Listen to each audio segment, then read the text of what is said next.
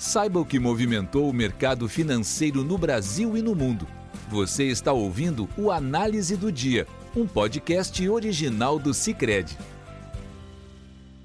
Olá pessoal, muito obrigado por estar acompanhando mais um podcast do Cicred. Aqui quem fala é Caio Rostirola, da equipe de análise econômica, e vamos comentar os principais fatores que movimentaram o mercado aqui no Brasil e no mundo.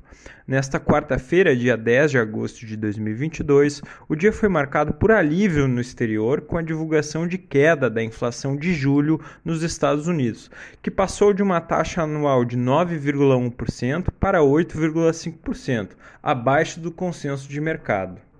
Analisando mais no detalhe esse índice de preços consumidor nos Estados Unidos de julho ante junho, ele ficou em 0% estável, segundo os dados da série com ajuste sazonal. O resultado veio abaixo da mediana de 0,2%, destacando-se assim a queda na gasolina em menos 7,7%. O resultado também do núcleo de inflação o núcleo do CPI, que exclui os preços voláteis como alimentos e energia, avançou 0,3% na comparação mensal. Neste caso, o consenso do mercado era de que o acréscimo seria de 0,5%, registrando assim uma notícia positiva no dia. Assim, o dia também foi marcado pela expectativa de que o Banco Central americano, na próxima reunião em setembro, deverá optar por um aumento do juro básico de 50 pontos base após essa desaceleração do CPI e diante de uma boa chance de que o indicador perca mais força em agosto.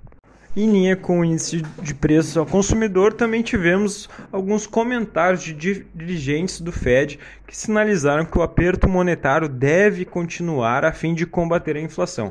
O presidente do Fed de Minneapolis, Neil Kashkari, comemorou o resultado, mas afirmou que a instituição ainda está bem, bem longe de declarar uma vitória contra a inflação. Já o dirigente da Distrital de Chicago, Charles Evans, ponderou que os preços seguem muito elevados nos Estados Unidos e reafirmou a postura do Fed de continuar a elevar os juros neste ano e no próximo, para conter o, o quadro inflacionário. Mesmo diante dessas falas, pesou mais em Wall Street a perspectiva de que o Fed pode arrefecer o ritmo de aperto monetário. Neste cenário, o índice Dow Jones fechou em alta de 1,63%, o S&P 500 subiu a 2,13% e o Nasdaq avançou 2,89%. Em meio a essa melhora do sentimento de risco no, no mundo, os juros dos Treasuries também subiram em grande parte da sessão, com a ponta mais curta da curva perdendo força ao longo do dia. No fim da tarde de Nova York, o juro da T-Note de dois anos caía a 13,19%. O da T-Note de 10 anos recuava a 2,79% e o T-Bond de 30 anos tinha alta de 3,04%. O dólar, por outro lado, se enfraqueceu. O índice DXY, que mede o dólar ante uma cesta de moedas fortes, registrou queda de 1,11% a 105 pontos.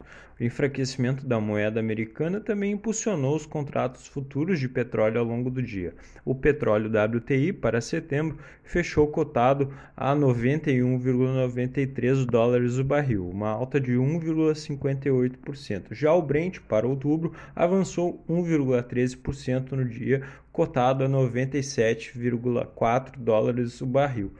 Na Europa, por sua vez, o índice pan-europeu Stock 600 subiu 0,95 no dia. No fechamento, o índice CAC 40 avançou 0,52% em Paris, enquanto a bolsa de Milão avançou 0,95%. Já o DAX subiu 1,23% e em Londres a bolsa teve alta de 0,25%. Passando para o Brasil, o Ibovespa retomou nesta quarta-feira a linha dos 110 mil pontos em fechamento pela primeira vez desde 7 de junho, subindo 1,46% aos 110.235 pontos. Na semana, o índice avança 3,54%. No mês, 6,85% e no ano 5,16%. Já o câmbio, a moeda americana foi negociada a 5,03 centavos na mínima do dia, mas fechou a sessão em baixa de 0,87, cotado a R$ 5,08, a menor cotação desde o dia 15 de junho no mercado à vista. Os juros futuros também passaram a quarta-feira em queda, mas reduziram sensi sensivelmente o ritmo na hora final da sessão, acompanhando a piora no segmento das treasuries e a diminuição das perdas do dólar ante o real em alguns contratos, fechando perto dos ajustes anteriores. A taxa do contrato de depósito interfinanceiro DI para janeiro de 23 fechou estável em 13,72%. A do DI para janeiro de 24 passou de 12,95% no ajuste de ontem para 12,93%. O DI para janeiro de 25 encerrou em alta de 11,87% e a do DI de janeiro de 27 caiu 11,77% para 11,71%. Além disso, no Brasil tivemos um recuo das vendas no varejo da pesquisa do IBGE de junho ante maio, de 1,4% no segmento restrito e 2,3% de recuo no segmento amplo. Destaca-se que nove dos dez setores contraíram. A principal surpresa negativa veio do setor de veículos e partes, em que o recuo foi de 7,1% nessa leitura. Na agenda de amanhã, a atenção se volta para o volume de serviços de junho no Brasil, o índice de preços ao produtor, o PPI, de julho nos Estados Unidos e as decisões de política monetária no México e no Peru. Com isso, pessoal, encerramos o nosso podcast de hoje. Obrigado por estar nos ouvindo.